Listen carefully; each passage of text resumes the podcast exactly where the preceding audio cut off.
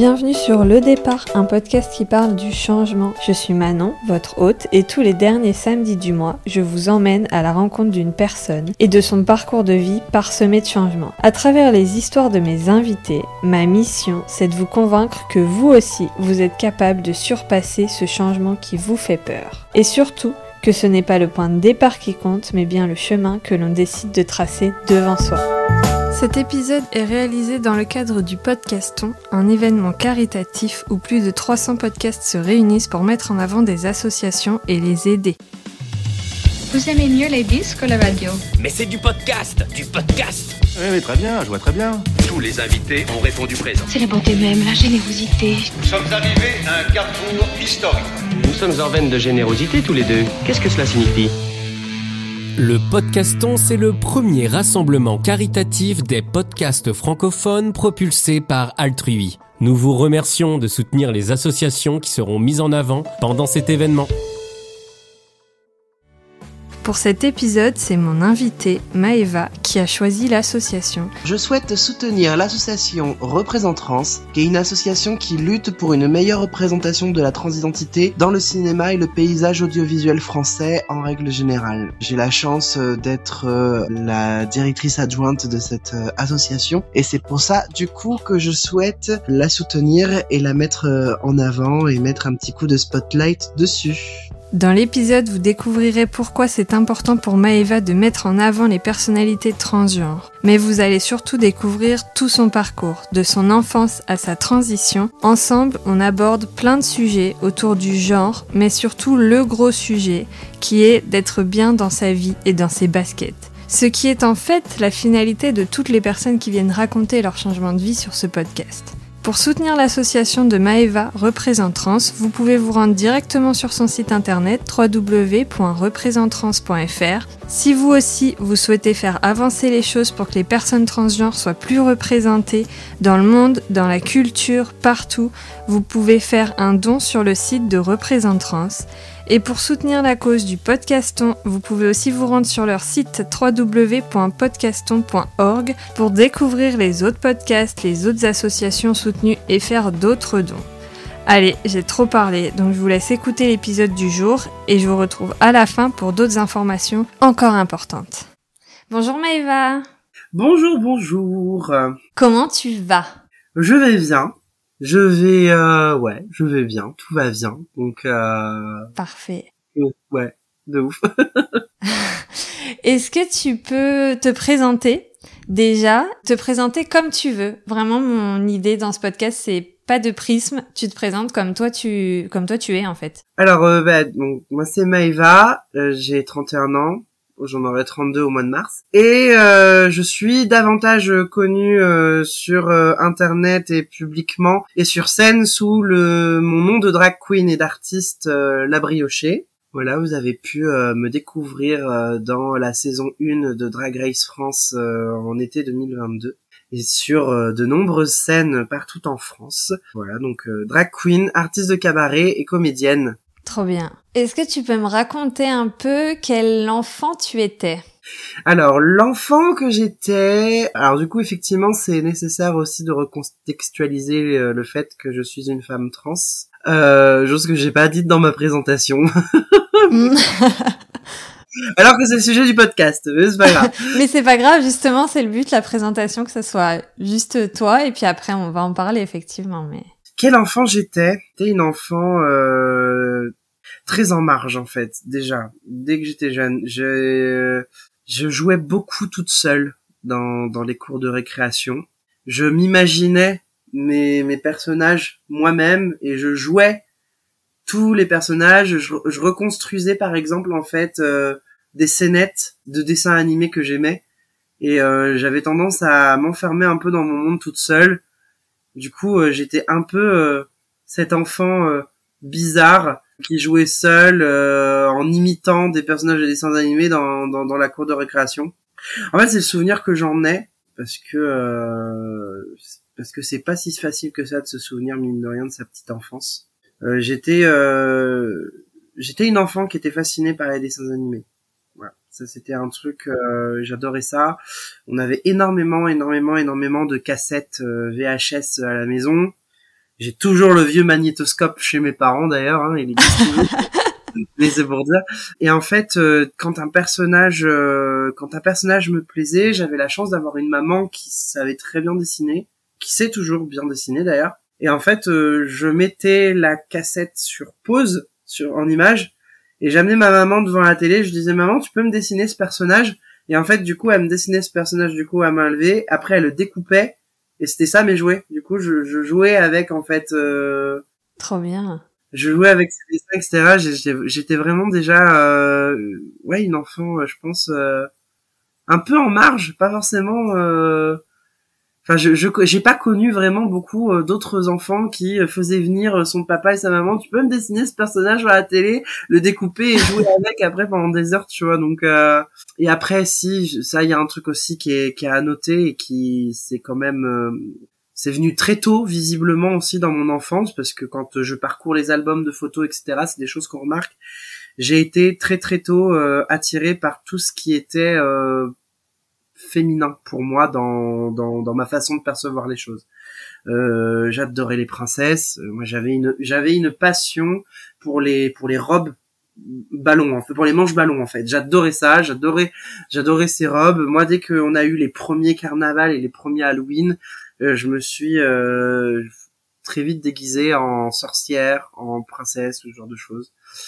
Et euh, c'est des choses que qu'on m'a jamais refusé en fait dans mes jeux d'enfance. J'ai eu la chance, mais j'ai eu l'immense chance d'avoir eu des parents qui m'ont jamais bridé là-dessus et qui m'ont jamais euh, qui m'ont jamais jugé là-dessus. Et c'est vrai que quand on reparcourt les albums de photos, ma mère parfois a dit mais quand on voit les photos c'était quand dit quand on voit les photos qu'on a c'était évident en fait comment ça a pas pu nous sauter à la tronche avant quoi c'est ce qu'ils disent quoi c'est parce que pour eux c'était pour eux c'était que des jeux d'enfants il y avait pas on va dire euh, à, aucun moment dans leur tête ils se sont venus à dire qu'il y avait euh, quelque chose de plus profond que ça en fait à travers ces, ces jeux là mais pour être honnête, même quand j'étais enfant, moi j'étais incapable aussi d'identifier vraiment ça. J'étais pas vraiment capable de mettre des mots sur pourquoi j'aime ça, pourquoi je, pourquoi je Mm. veux, tu vois. Mais c'est, oui, ça c'est quelque chose vraiment euh, de, de très, euh, ouais, c'est quelque chose de, de, de- qui m'a beaucoup marqué aussi dans mon enfance. C'est un personnage de dessins animés aussi auquel je me suis euh, beaucoup identifié. Et, et je suis pas forcément vraiment capable de, capable de l'expliquer aujourd'hui. Mais ça a été, pendant une longue période, ça a été euh, Vera euh, de Scooby-Doo. Ok. Je, je, c'est un personnage auquel je me suis attaché et auquel je me suis identifié aussi pendant euh, pendant pas mal de pas mal de temps quoi. Et, et quand est-ce que du coup ça hum, c'est venu à ton à ton conscient cette euh, cette question de genre? Ben j'ai senti quand même que euh, j'ai senti quand même que ça que je me sentais en décalage. Je en fait dans mon enfance enfin par rapport au par rapport à, à mon entourage, à mes camarades etc. je j'avais j'avais le sentiment que quelque qu'il y avait quelque chose qui qui, qui n'allait pas comme comme l'impression de de ouais de, de de pas de jamais être à ma place en fait enfin de me dire bah si en fait euh, j'ai c'est normal que je sois là mais euh, il y a un un bug dans la matrice quoi. Mais je mais je suis mais je suis pas capable je suis pas capable euh, dans dans ma dans mon enfance de, comprendre pourquoi. Et euh, là où je vais commencer à comprendre ce qui se passe c'est tout simplement quand je vais entendre parler de l'existence des personnes trans pour la première fois de ma vie et là à ce moment-là alors j'avoue que je ne sais plus exactement si j'ai euh, 12 13 ou 14 ans je, sais que c'est dans ces environs là mais je c'est c'est un peu flou euh, mais je sais en fait que euh, le hasard a fait que euh, je suis tombé un jour sur euh, une émission euh, de télévision du genre euh, c'est à vous ou tellement vrai etc. Je parlais des personnes trans. Euh, C'était un jour où je, je sais que j'étais seul le soir à la maison parce que je crois que que mes parents ils étaient euh, ils étaient à un apéro chez les voisins etc. Puis moi j'étais resté comme ils étaient pas loin, je suis resté seul à la maison et je me suis mise devant la télé, je suis tombé là-dessus. Là, effectivement, euh, il y a beaucoup, beaucoup, beaucoup d'éléments du puzzle là qui ont commencé du coup à, à se mettre en place. En fait, à ce moment-là. Est-ce que t'en parles à tes parents à ce moment-là quand tu tombes sur ce programme ou pas? Non, j'en parle à personne. Je, je, je, je parle absolument de, de rien du tout parce que euh, déjà parce qu'en fait, dans cette émission, la première chose que euh, j'apprends, Donc, euh, je remets dans le contexte de l'époque. À l'époque, on disait pas personne transgenre, on disait transsexuel. Euh, donc, Mm. du coup, donc des femmes transsexuelles. Et euh, je découvre surtout bah, des femmes qui sont toutes euh, ne peuvent vivre que euh, avec la prostitution en fait. Ok. Donc en fait voilà, c'est dans sur ce plateau télé ne sont réunies du coup que des femmes euh, transsexuelles issues du milieu de la prostitution et qui ont été rejetées par leur famille, qui n'ont absolument plus de contacts, etc. et tout.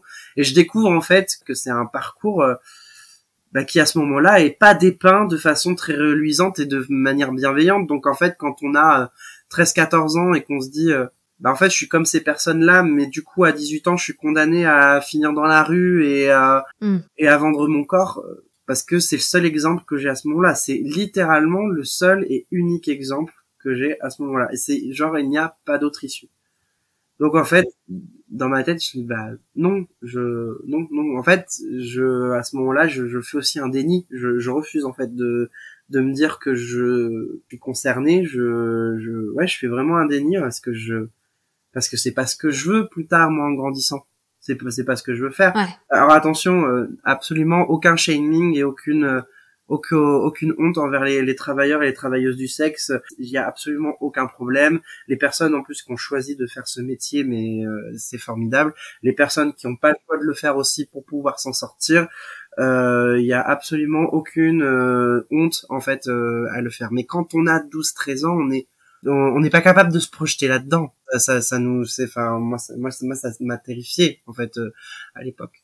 Donc euh, non, donc du coup en fait j'en parle pas, j'en parle pas du tout et je j'enfouis ça. Ok. Ça ressort, euh, ça ressort quand? Parce que quand on enfouit quelque chose, ça ressort forcément à un moment. Moi, j'en suis persuadée. Ça, euh, enfin comme on dit souvent, chasser le naturel, il revient en galop. Et en fait, je vois ça en fait en plusieurs étapes qui se sont passées durant durant mon adolescence. Durant mon adolescence, du coup, je me persuade, à ce moment-là, je m'identifie comme un jeune garçon euh, homosexuel. Ok. Je sais à ce moment-là, mes premiers émois, je comprends très vite que mes premiers émois vont pour euh, pour des garçons. Et dans ma tête, je me dis, bah, ça va être beaucoup plus facile pour moi d'évoluer dans ma vie en tant que jeune garçon homosexuel, euh, un peu féminin, plutôt que en, qu'en tant que femme. Ok. Donc je me persuade de ça. Sauf que je vais, euh, durant toute mon adolescence, jusqu'à mes 20, 21 ans, je vais faire en fait des crises que j'apparente à que j'apparente à des murs. C'est-à-dire que c'est le c'est ouais des, des, des crises de dysphorie, des crises de mal-être qui vont euh, qui vont euh, comment dire se se manifester de, de diverses manières. Et en fait, à chaque fois, j'utilise la métaphore du mur, c'est-à-dire que la première crise, c'est un mur de paille, donc ça se traverse pas trop difficilement. Il y a juste des petits brins qui se collent, mais bon, on ravale le truc. Voilà. Le prochain mur qu'on se prend, c'est un mur en bois, ça fait déjà un petit peu plus mal. Donc, euh, mais on le traverse quand même. Le prochain, c'est un mur de briques. Et là, le mur de briques, là, par contre, il commence à laisser des séquelles. Et le prochain mur qu'on voit, c'est un mur en béton. Et celui-là, on sait qu'on va pas le traverser. Ouais. En fait, je me dis, tu le vois venir. Et là, tu te dis, soit je m'écrase, en fait, contre ce mur. Et ce sera trop tard. Ou soit je, je réagis avant et je, je trouve le moyen de prendre un, un autre chemin. Un autre chemin où, où il y aura pas tous ces murs-là, en fait. C'est vraiment la, la manière dont je l'ai, la manière dont je l'ai senti. Une de mes crises, les, les, une de mes crises les plus dures que j'ai eues, s'est manifestée euh, au lycée. J'avais, je sais plus si j'avais 17 ou 18 ans. J'avais euh, une année de retard, hein, mais euh, donc euh, c'est possible que c'était durant ma, ma dernière année de, de terminale. Et en fait, euh, je, je suis à mon cours de musique. Moi, j'ai été dans un lycée où on avait musique option lourde, donc j'avais euh, 7 heures de musique euh, par, se- par semaine. Donc c'était euh, c'était ma, ma matière qui avait le deuxième coefficient le, le plus lourd. Après la philosophie, euh, moi c'était la musique qui était derrière. Et j'avais un prof de musique euh, extraordinaire qui est encore aujourd'hui dans ma vie euh, d'ailleurs. Ce que je pourrais peut-être te raconter, mais le hasard a fait en fait que nos vies se sont recroisées à nouveau et qu'on est de nouveau en contact. C'est chouette. Ouais, ouais, ouais, c'est c'est génial, c'est génial. Et en fait, euh, mon prof de musique a été euh, ma première euh, figure euh, queer dans mon adolescence parce que c'était un homme qui était ouvertement gay, qui était en couple avec mon avec un professeur de théâtre que j'ai eu aussi pendant une année. Donc euh, voilà, ils s'en ils s'en ils s'en cachaient pas, ils étaient sans le crier sur tous les murs, ils s'en ils s'en cachaient pas non plus. c'était déjà une grande référence pour moi, ce professeur. Voilà, c'est un jour du coup où j'ai euh, cours de, de, cours pendant deux heures dans sa classe avec lui et je suis pas bien dès le matin. Je sens que ça va être une journée où je, je suis pas bien, j'ai, le moral dans les chaussettes, etc. et tout. Donc je, je suis plutôt une élève qui participe, qui a toujours été très participative en cours. Là, clairement, je suis dans un mood où j'ai pas envie de participer, où j'ai juste envie qu'on me laisse tranquille, j'ai pas envie, voilà. Sauf que bah j'y échappe pas. C'est en plus les classes, les classes en, en, en, musique, on est un tout petit effectif, on est on est qu'une quinzaine, même pas. Et en fait, à un moment donné, mon professeur du m'interroge. Donc prononce mon prénom de l'époque, mon, mon, mon dead name. Et là, ça me fait comme une ça me fait comme comme comme une douleur aiguë dans dans dans le cœur, dans la tête, partout. Et je me lève, j'envoie valdinguer ma ma table littéralement, j'en vois bien dinguer ma table. je sors de classe et je n'arrive pas à faire trois pas dans le couloir que je m'effondre en larmes par terre. Je littéralement, je m'effondre, mais je m'effondre en larmes. Mon professeur à ce moment-là hyper inquiet parce que il m'a jamais vu et en plus j'ai jamais j'ai jamais eu ce genre de manifestation parce qu'en fait au final malgré le fait que j'étais pas bien dans ma peau j'ai toujours montré une façade de personne plutôt bonne vivante enfin plutôt euh, voilà le, le, sourire en façade tout va bien etc et tout. Donc j'ai toujours euh, quelques quelques quand même good vibes en fait. Mm. et euh, je m'effondre dans, dans, le couloir. Et là mon professeur me suit. Euh, tout de suite s'enquiert euh, ce qui va pas. Et je sais que là à ce moment là je dis mais je, et là je, je, je, je suis pas un garçon. Je suis pas un garçon. C'est pas moi. Je dis ce prénom là que vous avez employé, c'est pas moi. Je, je suis à ce moment-là, c'est tout ce qui et c'est la première fois à ce moment-là c'est véritablement la première fois que j'exprime le mal-être et que j'exprime ce qui va pas à quelqu'un et à un adulte.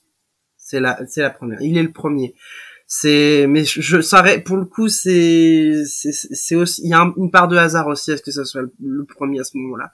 La crise, elle a surgi à ce moment-là, mais je suis tellement heureuse que ce soit tombé sur lui parce qu'il ne m'a absolument pas jugé. Il a été surpris, sur le coup parce qu'en fait clairement il a pas su quoi faire de cette information. C'était juste en mode c'est je, je te juge pas je vois que tu vas pas bien mais il se sent juste impuissant à ce moment-là pour moi. Il me dit tu sais peut-être que tu devrais demander à voir quelqu'un qui pourrait t'aider etc et tout. Il essaye voilà pas trop et en vrai après je je me souviens plus comment il m'a calmé je ne me souviens plus comment je me suis calmé je je, ça, je m'en souviens pas. Ok. mais je sais que cette manifestation, elle a été, euh, ouais, elle a été, euh, je l'ai ressentie très violemment dans, dans mon corps et, et, dans ma tête, et je pense qu'elle a été ressentie violemment par euh, par mes camarades, par mon entourage et par mon professeur aussi. Hmm. Et du coup, si on a quelqu'un qui qui qui manifeste comme toi ce, une crise comme ça, comment est-ce que à la place de ton prof, il est bon pour la personne de réagir? En fait, je pense qu'il aurait pas forcément pu mieux faire parce que encore une fois, c'est euh, c'est la meilleure des réactions que d'avoir une personne en face qui me qui me juge pas et qui est juste en mode OK, je comprends qu'il y a quelque chose qui va pas, je comprends là que t'es pas bien. J'ai pas forcément les clés pour pouvoir t'aider parce qu'effectivement, euh, je veux dire voilà, mais par contre voilà, enfin c'est encore une fois je je mes souvenirs euh, mes souvenirs me font défaut parce que je pense que il y a une part de moi qui a je, je, je sais pas comment il m'a calmé, mm. je ne sais plus quel, comment, mais je sais qu'il l'a réussi, ça c'est sûr, mais je sais plus ce qu'il a dit, je ne sais plus ce qu'il a fait, donc euh, c'est compliqué pour moi de dire, euh, mais en fait, si quelqu'un manifeste un jour cette détresse, c'est surtout d'écouter cette personne et de ne pas remettre sa parole en doute en fait de montrer mm. en fait qu'on a de l'empathie et qu'on qu'on comprend un minimum ce qui se passe. Ouais. Voilà. Et que si on peut entre guillemets, enfin si on peut faire office de confident, enfin de confident ou de confidente à ce moment-là aussi, juste être en fait une oreille attentive parce qu'en fait ce qui ce qui déclenche souvent aussi cette détresse, c'est qu'on est souvent isolé avec notre mal-être. Nous les personnes transgenres, on est très isolés par notre vécu, par notre mal-être, etc. Et en fait, ce qu'on a à ce moment-là besoin, c'est d'une oreille attentive et d'une oreille euh, qui, qui, ouais qui dit euh, je suis là euh, je te crois et, et ton ressenti est complètement légitime. C'est ça dont on a besoin. Et du coup à ce moment-là est-ce que tu te renseignes sur est-ce que tu cherches à, à, connaître des gens qui sont dans la même situation que toi? Est-ce que tu, tu, refais surface l'émission que tu avais vue quand tu étais plus jeune? Ou comment est-ce que tu, tu chemines après ça? Alors, moi, il faut savoir que j'ai j'ai grandi, euh, j'avais pas une accessibilité à Internet euh, facilement. On a eu un ordinateur dans la famille euh, sur le tard qui moi me servait surtout bah dans le cadre euh, des devoirs ou des études, mes parents m'en laissaient pas forcément tout le temps euh, la, comment dire l'accès, euh, ce qui est normal. Moi, je, suis vraiment de cette génération où on a grandi euh, sans le fait d'avoir internet sur nous dans sa poche et où c'est quelque chose qui est arrivé dans nos vies petit à petit, étape par étape. Donc au final, quand je commence vraiment à avoir internet régulièrement avec mon premier ordinateur portable, c'est à mes 18 ans, donc je suis déjà majeur en fait à ce moment-là. Ok. C'est à ce moment-là que je peux commencer entre guillemets à faire des recherches. Et là, mais là où je remarque et c'est pas si anodin, c'est qu'en fait mes recherches elles vont pas s'établir sur sur les souvenirs de cette émission. En fait, je me mets à rechercher des gens qui sont comme moi et qui sont artistes. Ok. À ce moment-là, parce que moi, ça c'est une chose que je sais depuis que je suis euh, très jeune. Je sais que ce que j'ai envie de faire, c'est d'être comédienne, c'est d'être chanteuse. Ça, c'est un truc que je veux. Et là, à ce moment-là, j'ai et en fait, petit à petit, je commence à découvrir euh, dans le monde entier quelques figures de femmes trans et euh, artistes et surtout chanteuses. Et ça a commencé notamment avec euh, Dana International qui a gagné en 98 l'Eurovision pour Israël. Donc là, je découvre qu'une femme trans chanteuse existe en Israël, mais qu'en plus, elle a gagné l'Eurovision en 98. Juste en mode, mais euh, Ok, je dis what the fuck. Euh, J'explore aussi euh, le genre à travers euh, la, ma passion pour le Japon et ma passion pour le mouvement musical qui s'appelle le visual kei. Et le visual kei, je découvre que c'est des groupes de rock, de glam rock en fait, où euh, les euh, les mecs euh, de ces groupes-là jouent énormément avec les codes du genre féminin aussi dans leur visuel, etc. Donc ça aussi, c'est une grande porte ouverte. C'est à ce moment-là, avec la découverte de ce mouvement-là, que je commence à adopter dans ma vie de tous les jours un look gothique, romantique, androgyne. Je commence déjà à avoir, je me laisse pousser les cheveux, je porte des jupes gothiques pour hommes, même pour aller au lycée. Moi, je commence à être vraiment à être catégorisé, à avoir déjà euh, déjà être très marquant dans, dans mon lycée de, de Royan. Hein, je suis originaire de Royan. Mon, mon surnom au lycée c'était Molière. mais c'était mais c'était c'était un surnom affectueux de la part de mes camarades parce que j'avais souvent des chemises à jabot. Ok je partais, c'était drôle. Quoi. Et euh, et du coup avec le et donc du coup avec cette passion pour le Japon et la musique au Japon, je découvre une autre chanteuse trans qui s'appelle Ai Haruna, euh, qui a gagné le concours de beauté euh, Miss International Queen, qui est un concours de beauté euh, pour les personnes trans euh, mondialement connues, qui le remporte en 2009. En fait, je, je, découvre là à ce moment-là des parcours de femmes trans dans le monde entier qui ne sont pas, euh, qui bah, du coup, qui ne sont, qui sont d'autres figures que des figures de, de femmes euh, travailleuses du sexe euh, au bois de Boulogne. Chose qu'à mm. cette époque-là, même à 18-19 ans, je sais qu'en fait, à la télé en France, on continue à ne montrer que ça. On ne montre que, on nous montre que ce prisme-là. Et durant euh, mes études de fac, je découvre enfin des figures trans françaises que sont Coccinelle et Bambi de Madame Arthur et du Carrousel dans les années 50-60. Je me dis mais waouh euh, donc en fait, il y a qui sont artistes, du coup, qui sont artistes de cabaret, chanteuses. Coccinelle, elle a été euh, connue dans le monde entier avec des spectacles qu'elle a fait dans tous les pays, dans le monde entier. Bambi, c'est pareil. Enfin, c'est et là, je waouh. Et là, en fait, je me dis, mais en fait, en plus nous en France, on en a eu. Et je découvre en plus que Coccinelle, elle a été régulièrement à la télé dans les années 80, que c'est une personnalité publique de la télé et que ça posait pas de problème en fait. C'était, euh, elle était très bien reçue euh, sur ces sur ces plateaux de télévision. Et là et là du coup à ce moment-là ouais il y a y a je commence à comprendre en fait que et, et du coup bah, bah je continue voilà et à, vers 19 20 ans euh, je je commence à rencontrer des personnes trans par contre euh, voilà en France bah, des des des des, des kidam pas des pas des personnalités ou pas des célébrités. Et en fait qui me font comprendre par des biais d'associations etc ben non mais nous on est des personnes trans et en fait on on vit très bien, on a, on a, on a une vie normale, on fait un boulot qu'on aime, on a un métier, enfin tu vois, et, et, là je, ouais, je commence à comprendre que que l'avenir entre guillemets que je peux avoir, euh, je peux, je je peux en rester maîtresse en fait de cet avenir au final. Mm. Bien, bien qu'étant une, une personne trans, je peux encore en fait, euh, je peux décider de ce que je veux faire et que je peux de- décider de, de, de mon avenir. Donc là, à ce moment-là, ouais, ça, ça, ça me rassure. Est-ce que du coup, euh, quand on est une, une personnalité publique ou même pas, et qu'on est une femme trans, est-ce qu'on doit se présenter en tant que je suis une femme trans ou est-ce que on se présente uniquement en tant que je suis une femme parce que d'un côté, euh, on se dit une femme est une femme, et de l'autre côté, on se dit il faut quand même des figures pour les pour les jeunes qui n'arrivent pas à s'identifier. Alors comment est-ce qu'on réagit en tant que personnalité publique? Je- ça, en fait, pour moi, c'est au choix de chacun et chacune.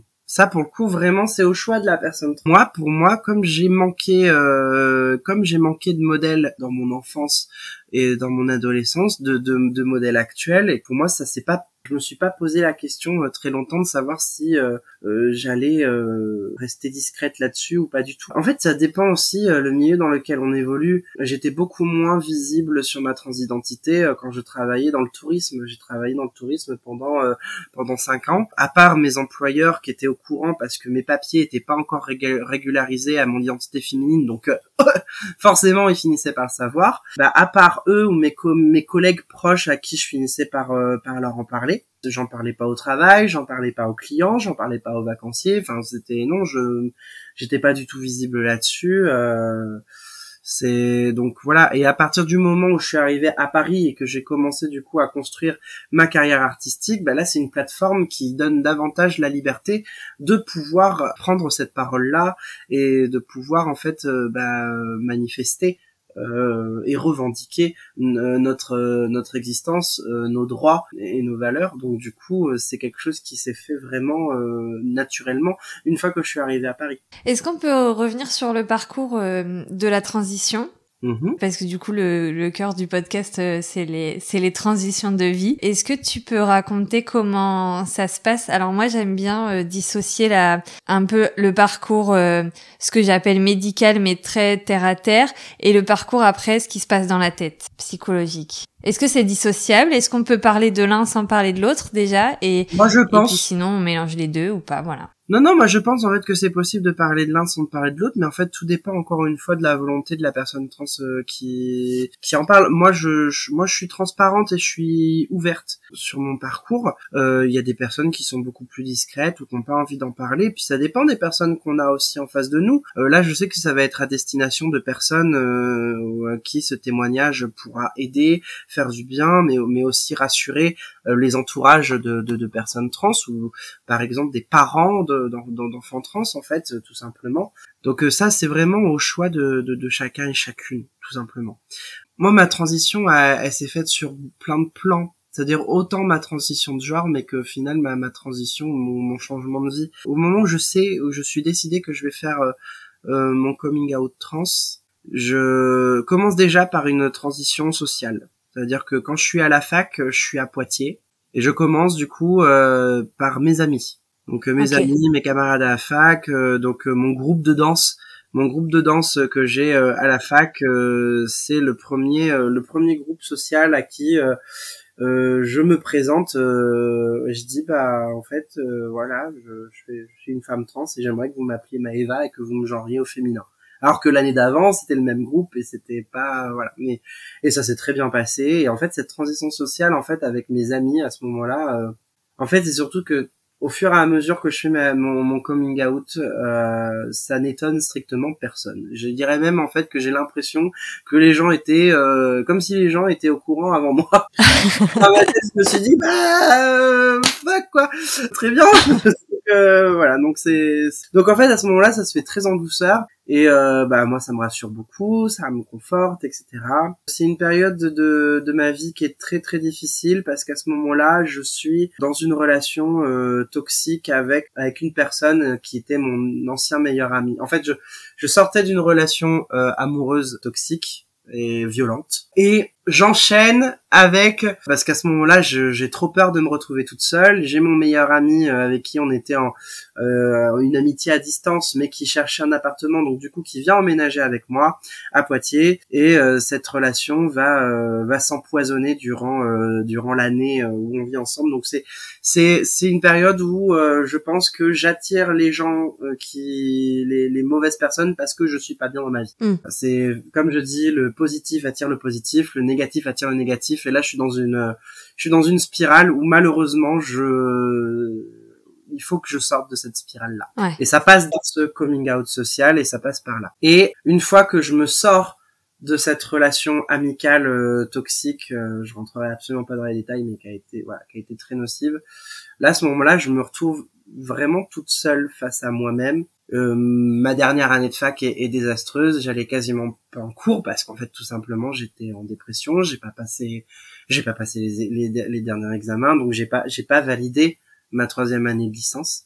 Mais je, parce que mentalement, j'en suis pas capable. Je ne peux pas. Je, je peux pas. C'est, je, je, Mm. c'est trop de choses dans ma tête. C'est impossible. Et par contre, euh, mes parents me parlent depuis quelque temps. Donc mes parents qui à ce moment-là, je leur ai pas fait mon coming out. Ils savent pas. hein. Ok. Ça fait quelques mois, plusieurs fois, qu'ils me parlent d'une école à Bre- en Bretagne qui s'appelle Klaxon Rouge, qui est une école qui euh, forme au métier de l'animation dans les villages vacances et les hôtels, et les hôtels clubs. Et il y a un cursus pour être concepteur et conceptrice de spectacles et chorégraphe pour les hôtels clubs et les villages vacances. Et en fait, dans ma tête, je me suis dit, ouais, en fait, je pense que c'est parce qu'en plus, c'est un diplôme qui est reconnu par l'État. Donc en fait, à la fin de cette formation, ça me donne aussi un bac plus 2, donc je me dis bah génial, parfait. Et c'est en fait l'occasion à ce moment-là de, de tout balayer et de tout recommencer à zéro. Ça veut dire Mhm. que quand je vais là-bas, quand j'arrive en Bretagne, je tombe, je, je suis à- là, je recommence ma vie avec des gens qui ne me connaissent pas. Et du coup, dès le début, je, je dis bon bah moi c'est Maëva. Et là, à ce moment, et à ce moment-là, je j'ai pas commencé ma ma, tran- ma transition médicale non plus à ce moment-là. Hein, c'est toujours social. Ok. Donc du coup, euh, ouais, moi je dis bah c'est Maëva, je suis une meuf, etc. Et ça se passe à ce moment-là très bien euh, dans mon école. Donc je vais faire ma formation sous mon sous mon identité euh, de jeune femme, de, de moi euh, socialement. Et du coup, ça se passe très bien. Et du coup, ça me ça me conforte super bien. Et en parallèle, je profite. Donc je suis pendant un an en Bretagne et je profite pour euh, aller voir un praticien euh, psychiatre qui est en Bretagne aussi et qui euh, est réputé pour être spécialiste euh, sur la, la question de la transidentité. Ok. Et en fait, du coup, bah, je rencontre ce monsieur et je donc je passe une séance de 6 heures. Et pour lui, c'est amplement suffisant pour euh, savoir en fait, euh, bah, oui, que vous êtes bien une personne trans. Donc il me fait mon attestation tout de suite. Ok. À l'époque, le parcours normal entre guillemets des personnes trans, c'est des suivis psy pendant des mois et des mois et qui peuvent s'étaler sur plusieurs années. Donc là, moi j'ai mon attestation au bout- au bout de six heures, euh, juste alléluia. Là du coup, je peux choisir du coup un- aller voir un médecin généraliste en Bretagne, faire demander mon, mon ALD, mon affectation longue durée. Et du coup, je vois un, un endocrinologue euh, au Mans parce qu'on me l'a conseillé. Alors oui, j'en fais des voyages à ce moment-là, mais euh, le bien-être n'a pas de prix Ah. euh, et n'a pas de distance et n'a pas de kilométrage clairement. Et en fait, du coup, je commence, euh, je commence euh, à prendre des hormones du coup euh, assez rapidement entre le moment où j'ai vu mon, mon psy et le moment où je, euh, je commence les hormones. Ça s'est fait très vite en, en, en un mois et demi, deux mois quoi. Donc euh, du coup, trop contente. Et euh, à ce moment-là, j'ai 22 ans. Donc si j'en ai 32 cette année, donc là c'est donc en 2013 ou non alors ce sera en 2014, plus exactement en 2014 je crois, Ok. où je commence du coup euh, février 2014, je commence euh, mon hormonothérapie et en fait là à ce moment-là euh, je me sens suffisamment forte et en confiance pour pouvoir faire mon coming out à mes parents. Ok. En fait, j'avais besoin aussi de me dire que j'avais une équipe médicale derrière moi qui approuvait mon parcours et qui le validait, qui prouvait en Mm. fait que ce que je fais, je le fais pour mon bien et que j'en ai besoin, pour en fait euh, appuyer, me sentir suffisamment en confiance pour pouvoir faire mon coming out euh, du coup auprès de mes parents, auprès de ma famille. Je suis à, à distance, donc du coup ça va passer par la rédaction d'une euh, d'une lettre que je vais réécrire maintes et, et maintes et maintes et maintes que je leur envoie par mail parce que je sais que je suis très émotive Je sais que mes parents sont très émotifs aussi, donc en fait une conversation en direct, je sais pas si on, je sais pas si on aurait été capable de gérer notre émotivité. Mm. Et en fait l'avantage aussi d'une lettre, c'est que euh, ça peut se relire. Enfin, on peut prendre du recul, je pense, plus facilement en relisant, et donc ça me semblait pour moi à ce moment-là euh, d'être une bonne méthode. Donc euh, je leur envoie ce, mail. Le lendemain, j'ai un coup de téléphone en mode bah on a, on bien on a lu ta lettre, on a je sais qu'il y a eu des larmes, je sais que ça a pleuré, enfin voilà. Mais euh, là à ce moment-là, je, sens que sens qu'il y a, qu'il a que c'est un fardeau quand même qui s'est euh, qui s'est levé euh, qui s'est levé de nos épaules vraiment et mais autant à moi qu'au final à mes parents parce qu'en fait je pensais qu'il allait avoir un temps d'adaptation qui allait être plus ou moins long pour mes parents et pour ma famille. Et en fait euh, ils ont pris le pli mais à une vitesse incroyable. Et je j'ai je me sens hyper euh, hyper contente hyper euh, chanceuse d'avoir la famille que j'ai. Parce que euh, parce qu'ils ont été dans parce que l'amour euh, dans notre famille est clairement plus fort que le reste. Et qu'en fait euh, du coup l'acceptation l'acceptation elle est allée de soi parce qu'en fait bah, parce qu'ils m'aiment tout simplement Mm. que ça euh, et que je les aime profondément et ça c'est enfin voilà, c'est et vraiment puis, c'est toute ma famille hein, qui enfin vraiment euh, oncle tante cousin cousine euh, grands-parents tout le monde a pris le, le pli euh, relativement facilement et tout s'est merveilleusement bien passé. Donc en fait moi, quand je me fais une rétrospective, mon coming out, il s'est euh, finalement très bien passé sur quasiment tous les plans. Au contraire de, de, de, de nombreux témoignages que j'ai vus pendant des années à la télé. Mm. Moi, c'est c'est c'est un exemple de bienveillance, de tolérance et d'acceptation. C'est euh, moi, c'est vraiment euh, j'ai vraiment le, le, le parcours du, du happy end et j'ai conscience que c'est un privilège parce que c'est absolument pas le cas pour toutes les histoires des personnes trans mais en fait Mm. le problème en fait dans nos parcours trans mais dans nos parcours queer c'est qu'on a euh, habitué les gens à ne réagir que d'une manière c'est euh, dans la souffrance dans le dégoût et dans le rejet. Donc en fait si on n'exprime pas davantage d'histoires positives on n'apprend pas aux gens à réagir plus positivement et plus ouvertement sur la question.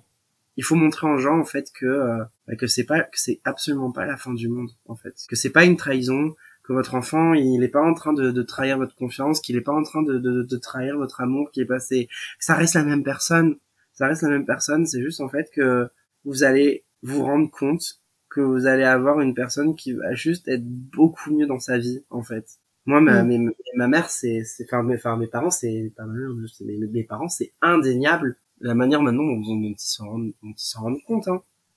Moi, ma mère, euh, c'est arrivé qu'elle prenne ma défense sur les réseaux sociaux face à des détracteurs. euh, euh, elle en fait, elle- ça me fait rire parce que ces derniers temps, elle s'est un peu exprimée envers les gens. euh, parce que bah voilà, les personnes trans là en ce moment, on est quand même un peu au cœur de l'actualité et on s'en prend un peu plein la tronche. Et, Mm. et ma mère, elle est un peu euh, avec le, le fer de lance en mode euh, ouais bah ma fille en attendant, elle a jamais euh, elle a jamais été aussi bien dans sa vie, elle a jamais aussi bien réussi professionnellement que depuis qu'elle a fait son coming out trans et qu'elle vit sa vérité et que depuis que c'est enfin je veux dire il y a un moment donné il y a quand même il y a enfin je pense que c'est pas anodin quand même Ouais. Je pense qu'on peut pas réussir dans nos vies si on n'est pas bien dans sa peau en fait je pense que c'est c'est c'est c'est c'est un encore une fois je, je crois vraiment au positif qui attire le positif constamment. Ouais. donc euh, voilà t'es bien dans ta vie t'es bien dans ton corps bah tu ça va se ressentir donc, du coup c'est tu, tu dégages des good vibes et donc du coup t'attires les good vibes à toi Mm. donc euh, c'est c'est vraiment comme ça que ça fonctionne Et euh, alors tout à l'heure, t'as as parlé d'un d'un truc qui m'a euh, interpellée parce que du coup, j'y connais rien du tout euh, à ce sujet. Et t'as parlé de quand tu travaillais que administrativement les papiers étaient pas encore euh, Ouais. en corrélation avec la personne que tu étais. Comment ça se passe administrativement? Alors moi, ce que j'ai vécu, c'est plus quelque chose qui euh, est d'actualité aujourd'hui parce qu'en fait, euh, moi, durant ma transition, j'ai vu euh, beaucoup de choses aussi euh, changer au niveau de la loi et s'améliorer pour le, le changement de papier. Donc, je vais parler moi de ce que j'ai vécu et comment je l'ai fait. Donc, euh, moi, pour faire euh, mon changement de- d'identité euh, sur ma carte, en sachant que à l'époque, bah, on pouvait pas euh, changer aussi on pouvait, on peut changer beaucoup plus facilement aujourd'hui son prénom sur sa carte d'identité que moi c'était à l'époque. Mais par contre, pour la mention de genre, sur euh, la carte d'identité. Donc le fameux petit F ou le fameux petit M qui embête du coup beaucoup de personnes trans. Ça par contre, on est obligé de avoir recours à la justice et donc du coup d'avoir recours à un avocat. Donc euh, moi, à l'époque où j'ai recours à l'avocat, c'est pour les deux du coup, c'est changement de prénom et mention de genre. Donc au, final, j'ai tout. Donc j'ai quand même dû, euh, bah, fallait que je me le paye mon avocat. Donc en tout, ça a été, euh, je crois, euh, en, tout et pour tout, ça a quand même été 1300 euros hein, pour pouvoir. Euh, ah oui, d'accord. Eh ben oui. Donc en fait, du coup, à ce moment-là, voilà, c'est faut en avoir conscience qu'il y a encore quelques années, euh, beaucoup de personnes trans pouvaient pas le faire parce qu'en fait, on est quand même une communauté qui attend, qui est souvent quand même dans un état de précarité par rapport à mm. d'autres milieux. Donc en fait, des personnes qui ne font pas leur changement euh, de, de, de, de papier parce que c'est parce que financièrement, le peuvent pas, tout simplement. Ouais. Maintenant, comme on peut changer, comme on peut faire euh, un changement de prénom euh, libre en mairie, avec, par exemple, avec des témoignages de ton entourage, comme quoi tu utilises bien, en fait, ce nouveau prénom, etc. Maintenant, aujourd'hui, c'est plus facile, je, sur administrativement, parce que, au final, le petit F ou le petit M, pour un entretien d'embauche enfin tu vois ce que je veux dire? Parfois les gens mm. même euh, enfin parfois les gens ils font pas toujours attention euh, à ce petit détail. Enfin même si ça peut être quand même encore sujet à discrimination malheureusement mais c'est déjà plus facile d'au moins commencer par changer son changer son prénom juste son prénom. Ça permet aujourd'hui plus facilement de euh, d'appuyer euh, d'appuyer la demande auprès d'un avocat pour changer la mention de genre. Ok. Donc, euh, mais moi, du coup, le temps de pouvoir le faire, et eh ben, à l'époque, moi, mon avocat me demande beaucoup de choses. Donc, mon avocat me demande aussi l'attestation de mon psychiatre, certains certaines attestations du coup aux justificatifs médicaux, comme quoi j'ai bien entrepris euh, ma, transition de genre, et des témoignages de mon entourage, donc famille, proches, amis, euh, et mais aussi collègues de travail, euh, qui témoignent du coup que euh, bah en fait dans ma dans ma vie de tous les jours au quotidien j'évolue euh, sous mon identité féminine. Donc voilà bah ça je demande je reçois je reçois les courriers petit à petit etc et tout. Et après bah après c'est c'est de l'attente que le dossier passe au jugement etc et tout. Mais du coup, bah entre temps, euh, moi, il a fallu quand même que je que je travaille avant de faire ce, ce changement d'identité. Et donc forcément, bah euh, quand je faisais un entretien d'embauche, j'avais le physique déjà euh, très féminin que tu peux voir aujourd'hui. Puis sur mon CV, c'était Maïva, Maïva Trio, etc. Et tout. Mais l'entretien d'embauche, à la fin, à la fin de l'entretien, je suis obligé, je suis obligé en fait à un moment donné de de parler de ma situation en tant que personne trans parce qu'en fait comme mes papiers sont pas à jour, euh, mon contrat de travail et, et, mes fiches de salaire, bah il faut les faire à, à mon identité qui est sur la carte d'identité. Donc c'est mm. un truc là, je peux pas y échapper. Je suis obligé je suis obligé du coup de le préciser et je suis obligé d'en parler. Et ça c'est compliqué parce que du coup euh, de la discrimination euh, à l'embauche, euh, bah, à cause de ça j'en ai vécu. Donc voilà. C'est quand même bien de me dire que les choses ont évolué pour que pour que ça que les processus le process soit devenu un, plus allégé et plus facile pour faire ces changements là et que du coup ça ça peut aider les personnes trans à, à entrer plus facilement dans le marché du travail même si euh, la mm. discrimination à l'embauche euh, existe encore hein, malheureusement. Ouais. Comment est-ce que après tu découvres euh, le monde du drag? RuPaul, tout simplement. ah oui non mais vraiment moi c'est au final je me rends compte que le drag en fait je, je connais ça depuis bien avant mais mais que je m'y étais jamais intéressé plus que ça. En fait finalement la branche que je connaissais c'était vraiment le, le, le visual kei au, au Japon où il y a mm. des de des groupes en fait de visual kei où c'est clairement euh, clairement des drag queens en fait dedans quoi. Il y a, y a, y a toujours un guitariste ou un bassiste ou parfois même le chanteur euh, qui est euh, littéralement habillé en meuf avec des costumes et des et des make-up extravagants. Donc en fait au final c'est c'est extrêmement proche quoi. Donc donc du coup forcément c'était pas non plus une totale découverte. Mais par contre, à travers RuPaul's Drag Race, je comprends mieux cet art, je comprends mieux les enjeux, et du coup, bah, naturellement, c'est quelque chose qui me parle beaucoup tout de suite. Donc voilà, moi je suis vraiment, euh, je suis vraiment un bébé RuPaul, hein, comme on dit. c'est vraiment là-dessus, euh, je suis un bébé drag race. Je suis un, voilà, c'est comme beaucoup de, de, comme beaucoup de jeunes drag queens euh, qui ont commencé le drag ces dernières années, quoi. Du coup, la boucle est bouclée vu que t'as participé toi-même à, à Drag Race. Ouais, mais c'est dingue. Ça, c'est absolument dingue.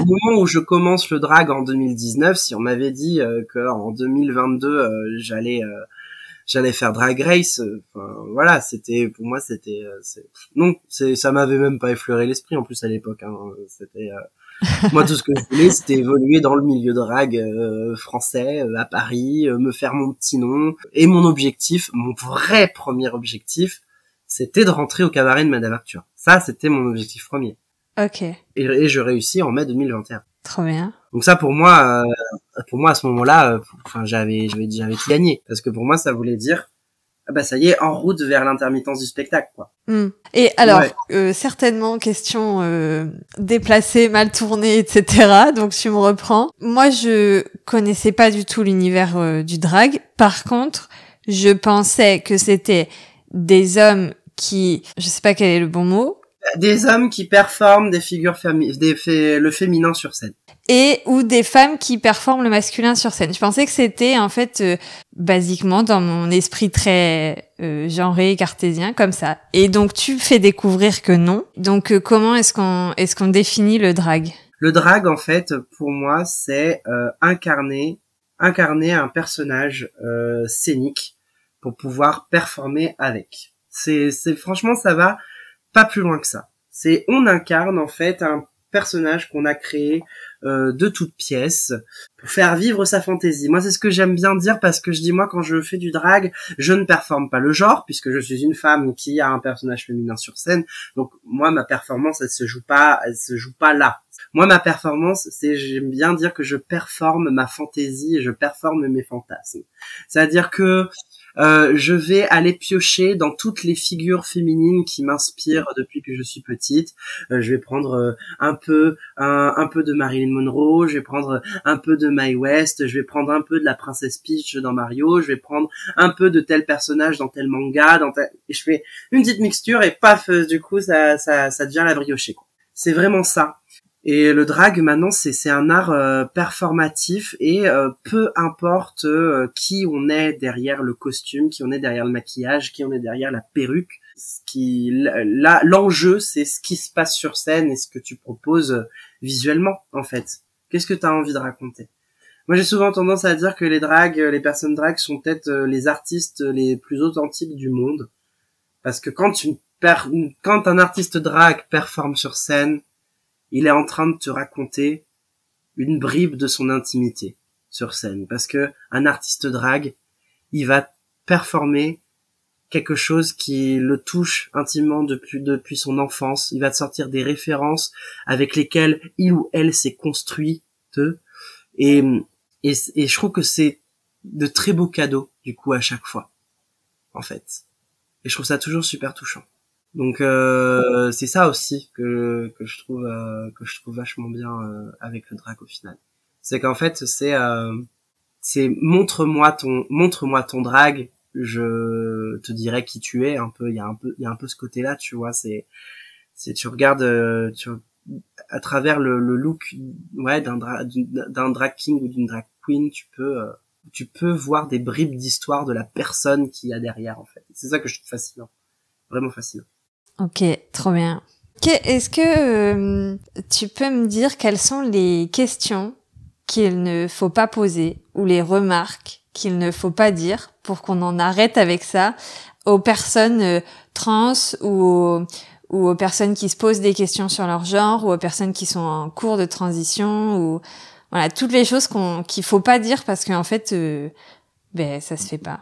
Ne demandez la question comment tu t'appelais avant, ça euh, ne le demandez jamais à une personne trans. Ouais. Parce qu'encore une fois, c'est très souvent attaché à des souvenirs euh, liés à un passé qui a été douloureux, qui a été euh, qui a été difficile. Et surtout, en fait, moi ça c'est un truc qui, c'est à quoi ça vous sert?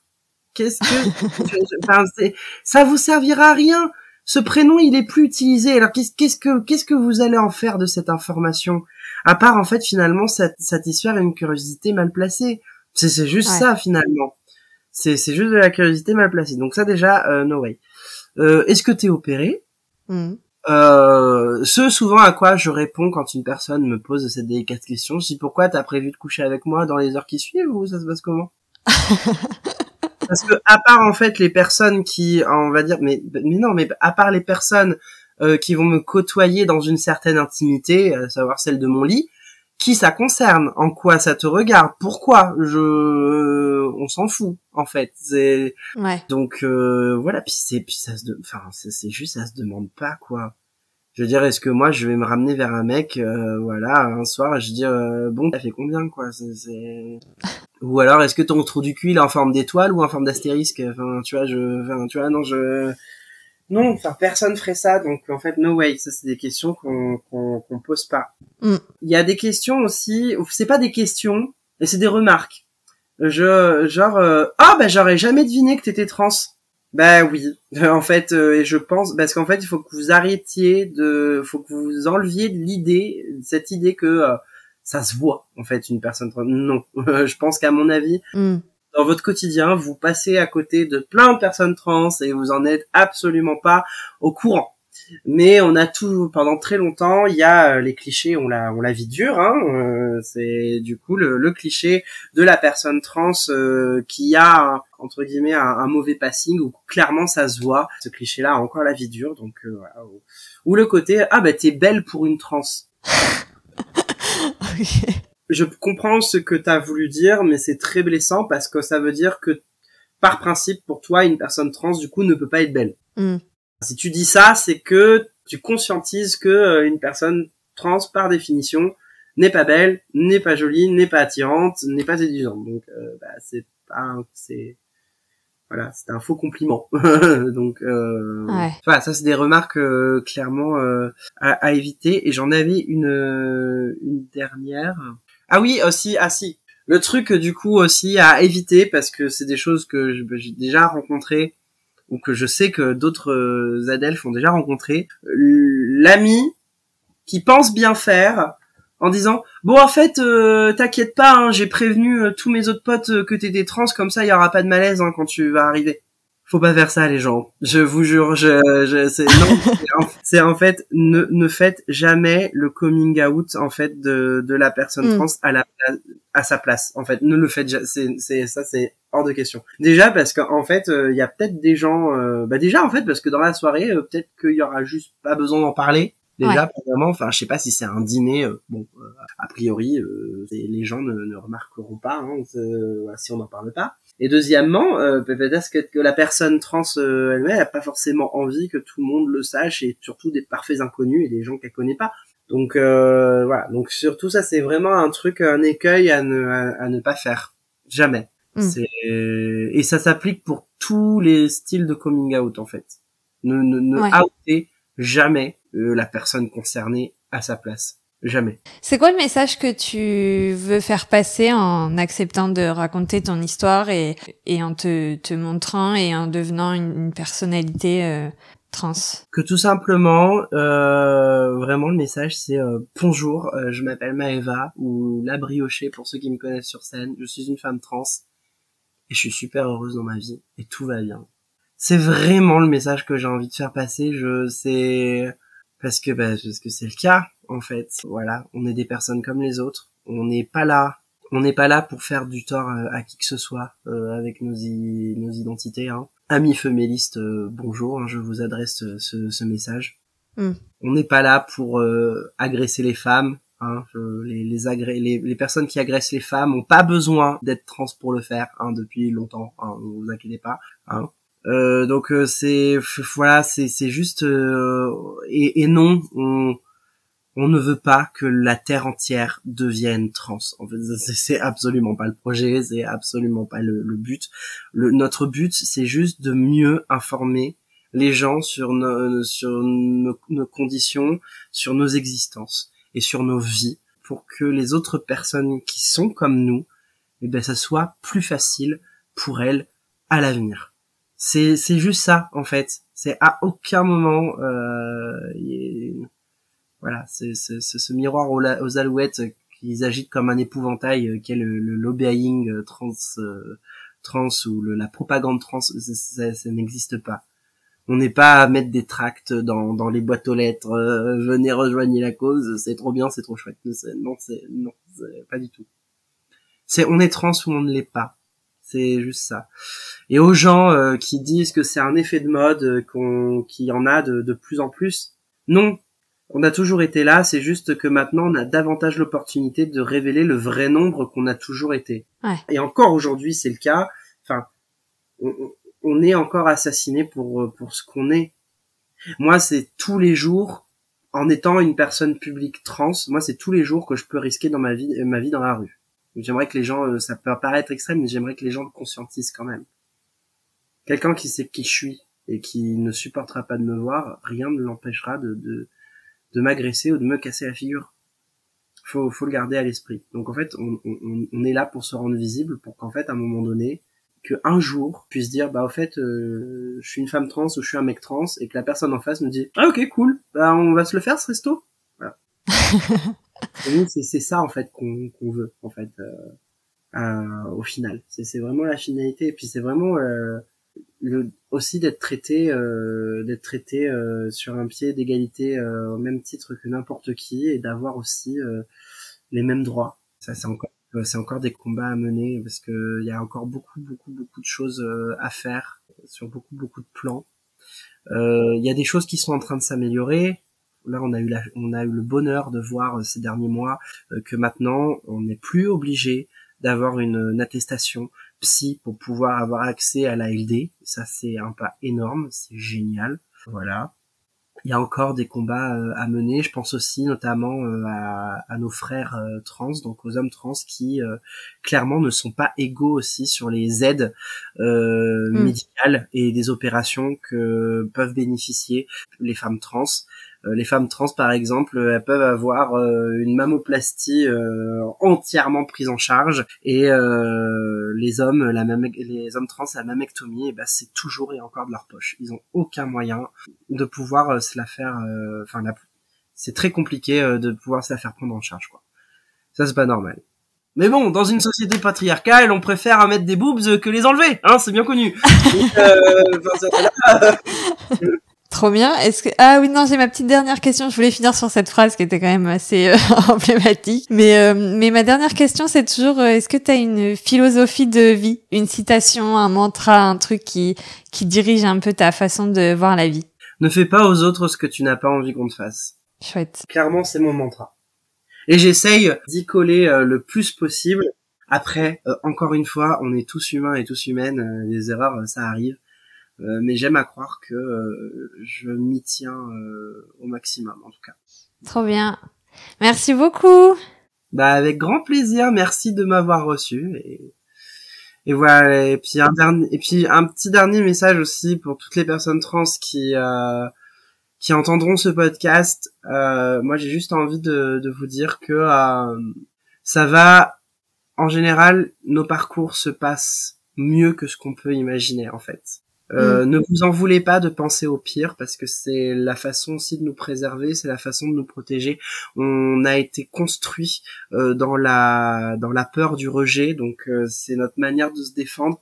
Mais vraiment, des histoires positives et des histoires en happy end, il y en a beaucoup plus en fait que ce qu'on veut nous faire croire euh, dans nos vies, dans nos vies, et dans nos existences. Donc euh, concentrez-vous au maximum sur le positif qu'on a à tirer de, de nos parcours parce que euh, nos parcours sont aussi euh, fabuleux. Et surtout, euh, n'hésitez pas si vous en avez la possibilité, si vous vous en sentez les épaules, de le partager parce que euh, on aura toujours euh, d'autres frères et sœurs et adelphes trans qui auront besoin en fait de nos messages et de nos paroles et d'exemples positifs et, et bienveillants. Bon, voilà, c'est c'est ce que j'ai envie de dire. Trop bien. Je vous vois. Merci. bah avec grand plaisir. Merci. Ciao. Bye bye. Merci d'avoir écouté l'épisode jusqu'ici. J'espère qu'il vous a plu. Si vous avez encore quelques secondes, s'il vous plaît, restez. Vous pouvez retrouver Maeva sur Instagram sous le pseudo at la-briocher-off. Et aussi en spectacle à Paris au cabaret Madame Arthur. Je remercie vraiment Maeva de m'avoir accordé sa confiance pour raconter son histoire et je suis très fière d'apporter ma pierre au podcaston en abordant ce sujet de la transidentité et en apportant mon soutien à l'association Représentrance de Maeva. Si vous souhaitez vous aussi raconter votre histoire de changement de vie, vous pouvez m'écrire par mail à manon at podcast-ledépart.com et sinon on se retrouve sur Instagram sous le pseudo at itinéraire.d'une passionnée et sur LinkedIn sur la page Le Départ. Je vous dis à bientôt pour un nouvel épisode et en attendant, prenez soin de vous.